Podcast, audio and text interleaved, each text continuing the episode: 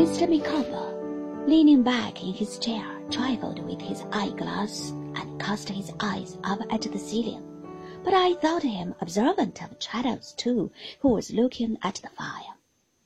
If no member of my family, said Mrs. Micawber, is possessed of sufficient natural feeling to negotiate that bill, I believe there's a better business term to express what I mean. Mr. Micawber, with his eyes still cast up at the ceiling, suggested discount.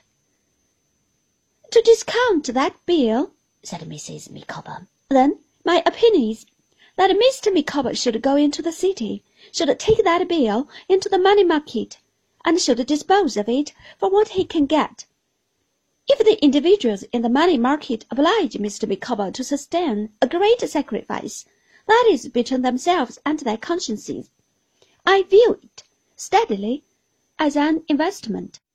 I recommend Mr. Micawber, my dear Mr. Copperfield, to do the same, to regard it as an investment which is to secure a return and to make up his mind to any sacrifice. I felt, but I am sure I don't know why, that this was self-denying and devoted in Mrs. Micawber, and I uttered a murmur to that effect. Traddles, who took his tone from me, did likewise, still looking at the fire. I will not, said Mrs. Micawber, finishing her punch and gathering her scarf about her shoulders, preparatory to her withdrawal to my bedroom. I will not protract these remarks on the subject of Mr. Micawber's pecuniary affairs at your fireside, my dear Mr. Copperfield, and in the presence of Mr. Traddles, who, though not so old a friend, is quite one of ourselves. I could not refrain from making you acquainted with the course I advise Mr. Micawber to take. I feel that the time is arrived when Mr. Micawber should exert himself, and I will add, assert himself, and it appears to me that these are the means. I am aware that I am merely a female, and that a masculine judgment is usually considered more competent to the discussion of such questions. Still, I must not forget that when I lived at home with my papa and mamma, my papa was in the habit of saying, Emma's form is fragile, but her grasp of a subject is inferior to none. That my papa was too partial, I well know, but that he was an observer of character in some degree, and my duty and my reason equally forbid me to doubt.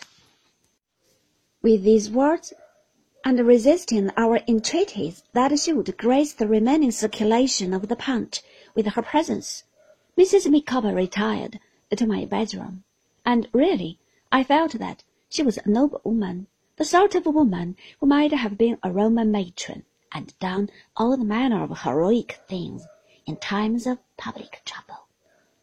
In the fervour of this impression, I congratulated Mr. Micawber on the treasure he possessed. So did Traddles. Mr. Micawber extended his hand to each of us in succession, and then covered his face with his pocket handkerchief, which I think had more snuff upon it than he was aware of. He then returned to the punch in the highest state of exhilaration. He was full of eloquence. He gave us to understand that in our children we lived again, and that, under the pressure of pecuniary difficulties, any accession to their number was doubly welcome.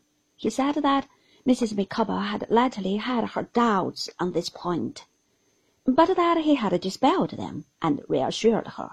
As to her family, they were wholly unworthy of her and their sentiments were utterly indifferent to him, and they might, I quote his own expression, go to the devil.